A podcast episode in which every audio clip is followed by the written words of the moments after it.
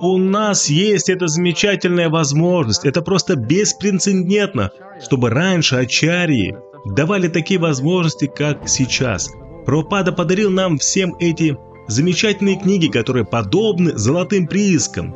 Когда вы открываете эти книги и начинаете разбирать комментарии, то все эти бриллианты, золотые самородки, они проявляются. Это просто невероятно. И то, что вы никогда не знали, как вы никогда не воспринимали, вдруг вы обнаруживаете, о, действительно, я не понимал простых вещей. И постепенно многое становится более очевидным, открытым, когда вы глубоко погружаетесь в книги Шила Прабхупады.